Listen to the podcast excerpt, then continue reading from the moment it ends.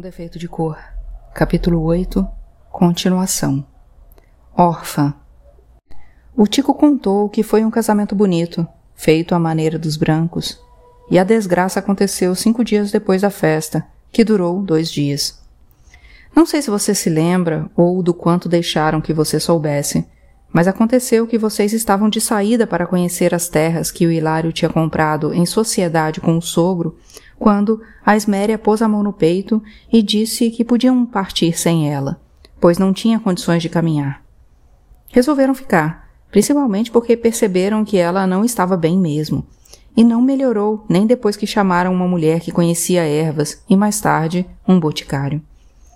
Ela dormia a maior parte do tempo e, quando estava acordada, dizia que não havia nada a fazer, que tinha chegado a hora dela e era uma boa hora, pois tiveram uma vida longa e feliz. Eu sabia que isso era verdade, mas não conseguia acreditar no que o Tico contava. Eu queria ter estado perto dela, queria ter cuidado dela, principalmente depois de saber que ela perguntava por mim. Mas, ao mesmo tempo, pedia para não me avisarem.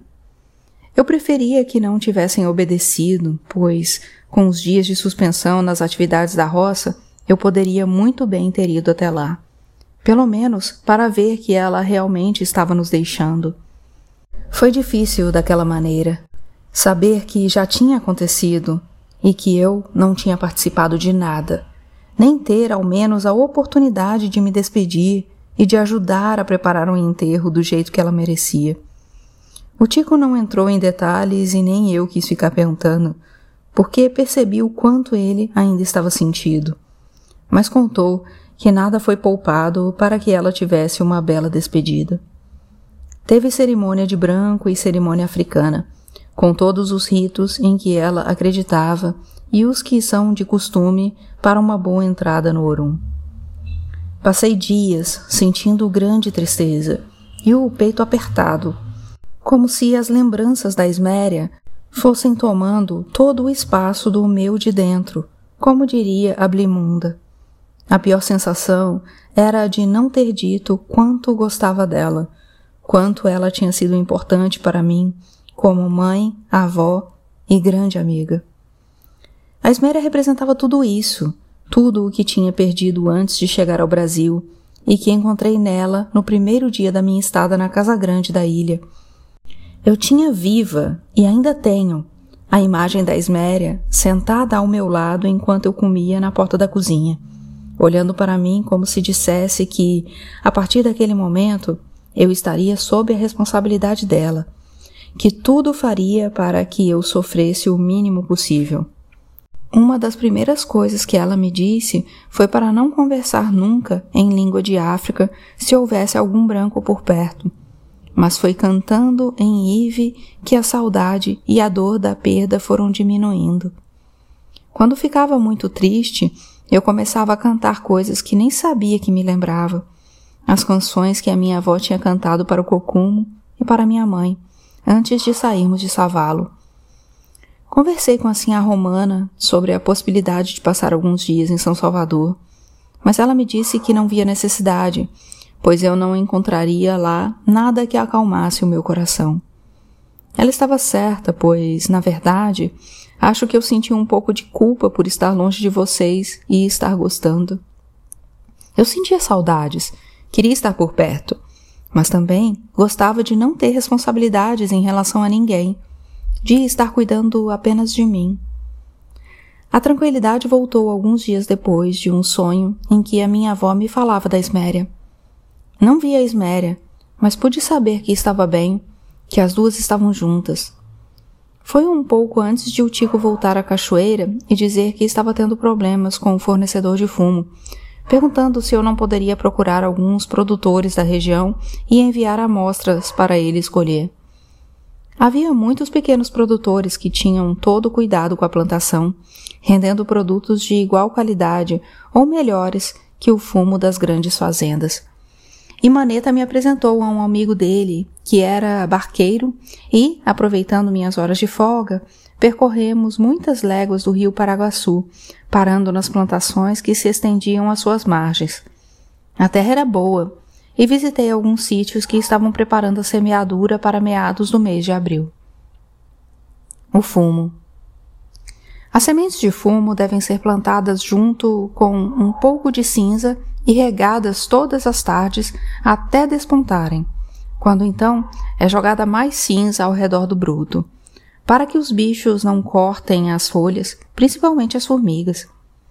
A terra deve estar sempre úmida, e quando o tempo está muito quente ou o sol muito forte, os brotos devem ser protegidos com folhagens para que não se queimem, o que pode modificar o gosto e a cor da folha.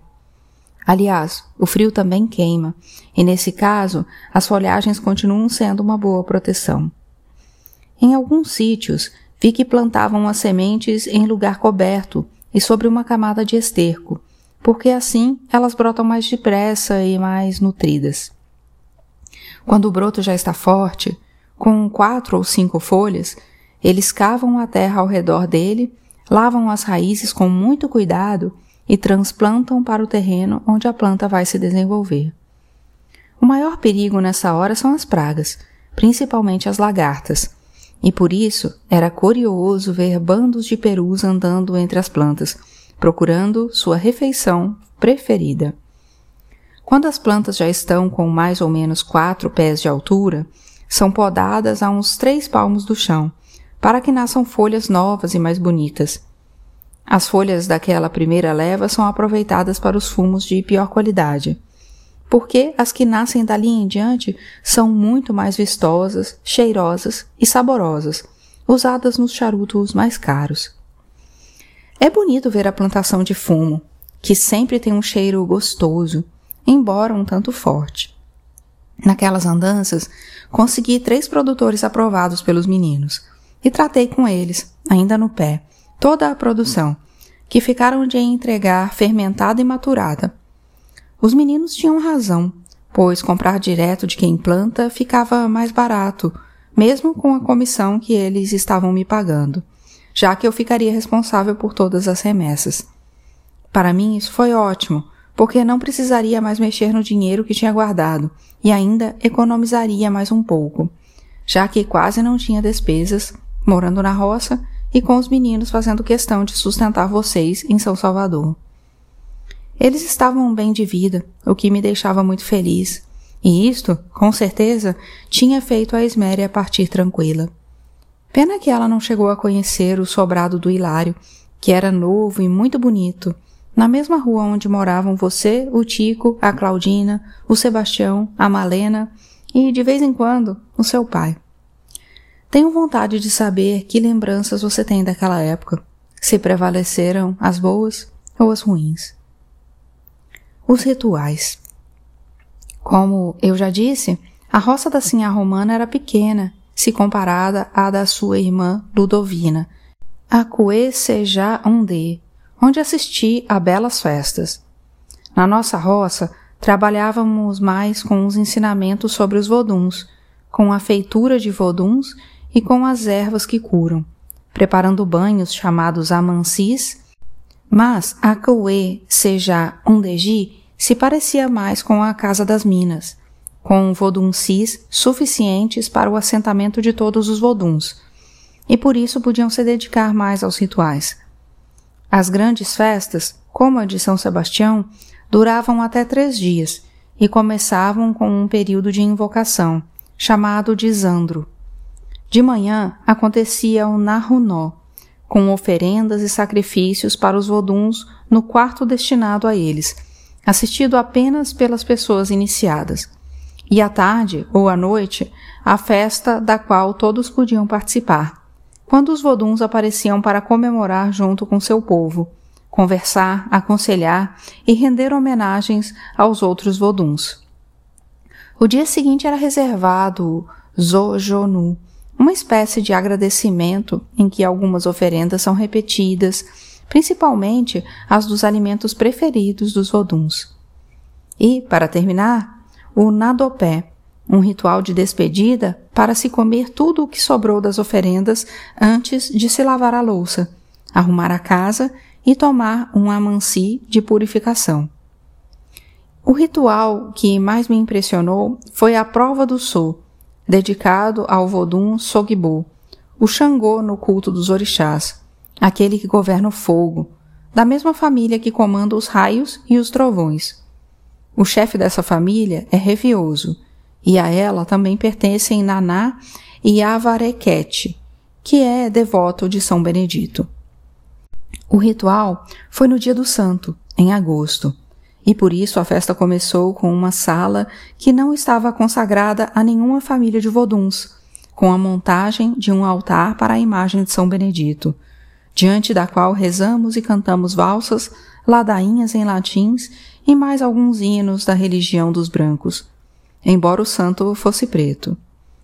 Depois passamos para uma sala usada nas festas dos voduns, que começaram a incorporar nas voduncis que cantavam e dançavam em seu louvor. Assim que chegou, a família de Revioso disse que queria provar a sua força. Formávamos uma roda e cantávamos para Sogbo. E uma das voduncis que não estavam incorporadas colocou no meio do salão uma panela de barro cheia de dendê borbulhante de tão quente onde outra Vodunci começou a jogar pedaços de uma ave que não conseguia distinguir qual era, pois já tinha sido cortada no quarto de sacrifícios. Logo o cheiro de carne queimada superava o do dendê, e foi então que a Vodunci, feita para Sogbo, entrou no salão, rápida como um raio do seu Vodun, e parou ao lado da panela. De olhos bem abertos, mas não mais do que os meus, pois eu já estava imaginando o que ia acontecer. E sem nenhuma proteção, ela enfiava os braços dentro da panela e mexia o azeite, usando as mãos como colher para catar os pedaços de carne. Aquilo me causou tão má impressão que desviei os olhos quando percebi que ela ia tirar as mãos de dentro da panela, com medo de não gostar de ver o que poderia ter sobrado delas. Mas quando percebi que as pessoas continuaram a cantar, e ainda com mais alegria, Criei coragem.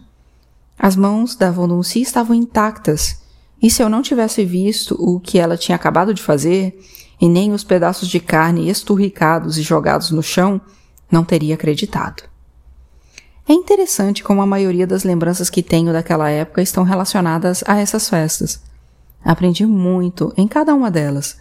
E no mês de novembro de 1839, Assim, a romana disse que eu já podia me preparar para assentar o meu vodum.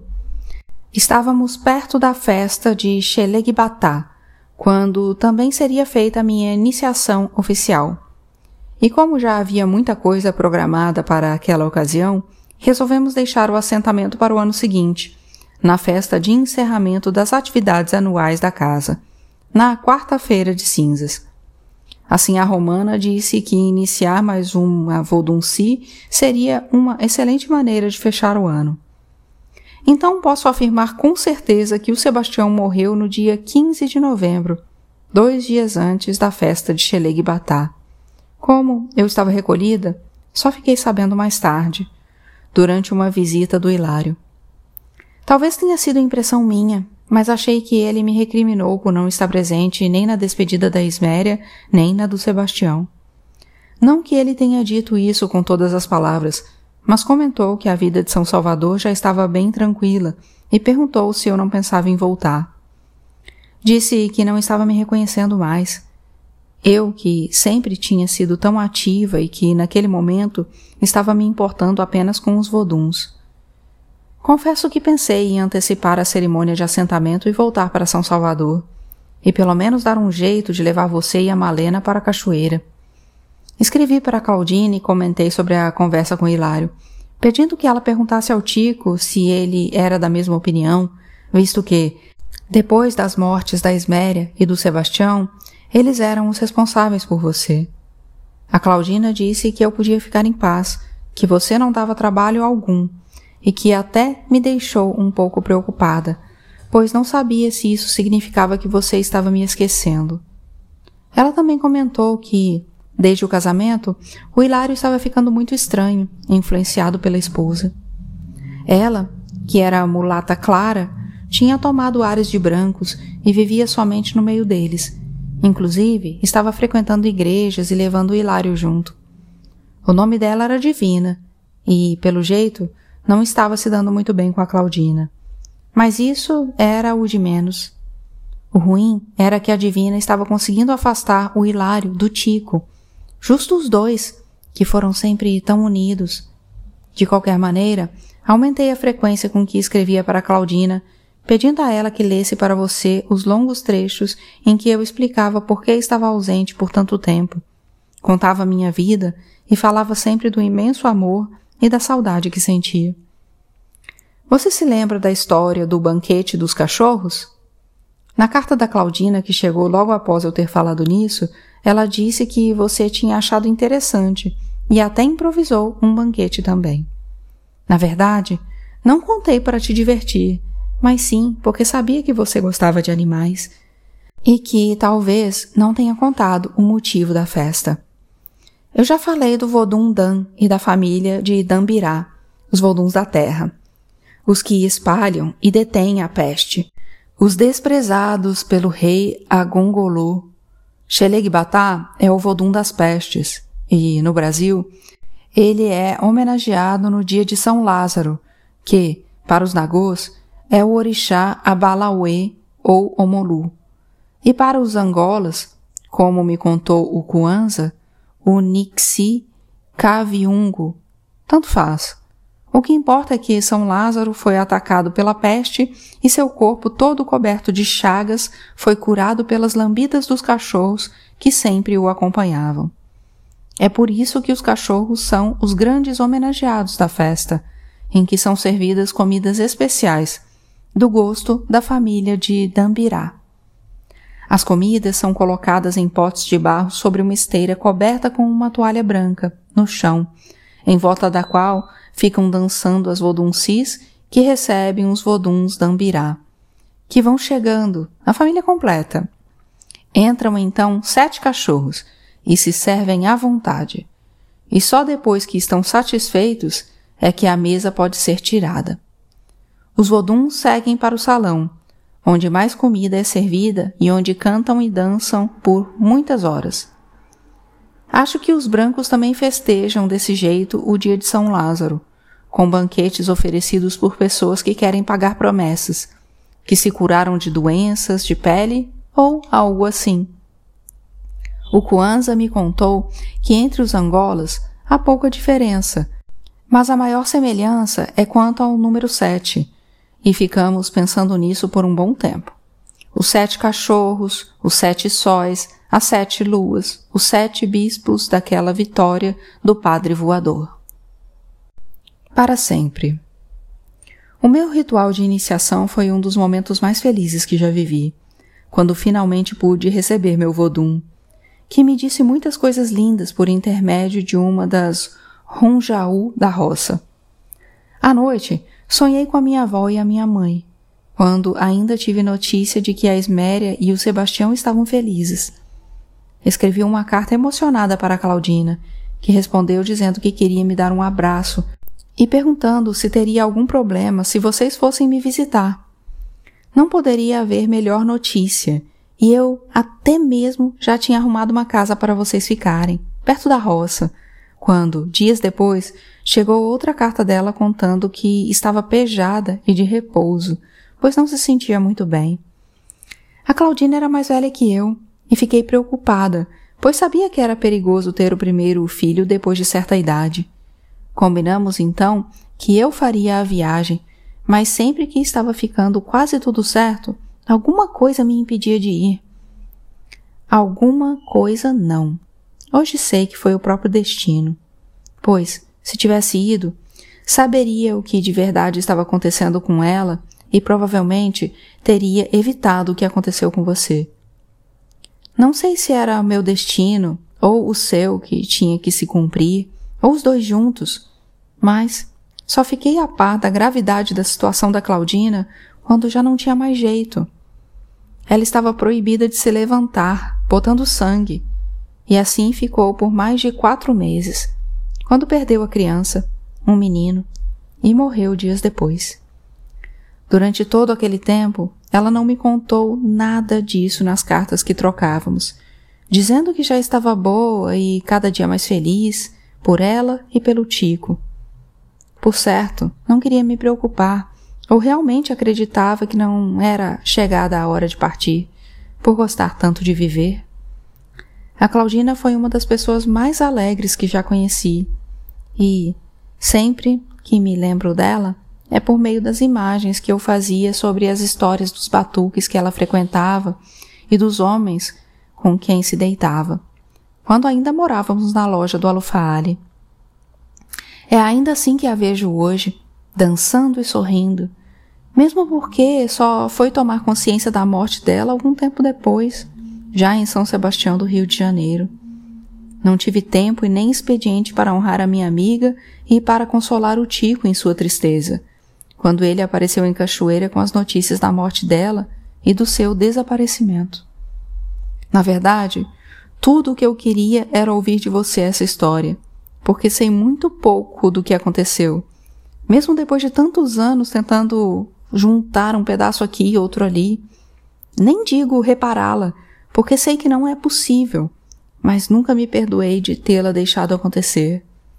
Sei da minha negligência, sei como foram tristes todos os momentos que deviam ter sido alegres e como foi difícil disfarçar essa tristeza diante das pessoas que estavam próximas a mim, para não magoá-las.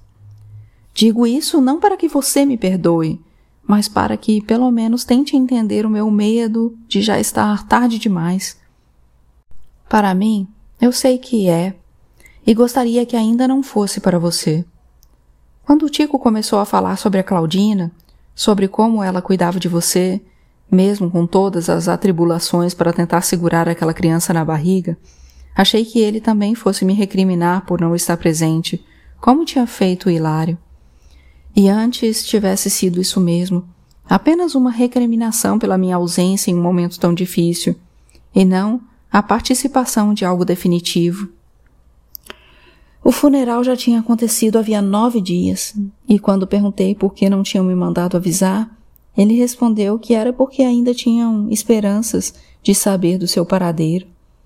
Desde a morte da Claudina, ninguém mais tinha visto você ou seu pai. A Malena foi a última pessoa a ter contato com vocês, quando chegaram as mulheres encarregadas de preparar o corpo da Claudina. Ela viu quando seu pai te pegou pelo braço, pôs o chapéu na cabeça e saíram os dois. O que para ela foi um alívio, pois o ambiente estava muito triste para uma criança. O seu pai continuava morando com vocês, apesar de todos os problemas que vinha causando ao Tico, como fiquei sabendo mais tarde. Mas a Claudina o defendia dizendo que ele era bom para você, que precisava dele por perto. É doloroso falar dessas coisas. Dói demais a lembrança daqueles dias, pois voltei imediatamente para a capital, aproveitando a companhia do Tico. De repente, tudo o mais perdeu a importância. Os mussurumins, os federalistas, a cemiterada, a fuga para Itaparica, a viagem para o Maranhão, a roça da Sinhá Romana, os voduns. Tudo aquilo só tinha feito com que eu me afastasse, permitindo que você fosse tirado de mim. Ao mesmo tempo que eu tinha esperança de te encontrar, achava que era para nunca mais. Talvez a esperança fosse apenas o meu axé, o emi que fazia a vida circular dentro de mim, impulsionando, como tinha feito com a passarola, seu desaparecimento foi pior que a morte do seu irmão. Muito pior, porque ele eu sabia onde e como estava. Mas foi bom ter esperanças, pois acho que o destino resolveu aliviar a mão agora, e por isso não hesitei em deixar tudo para trás e partir.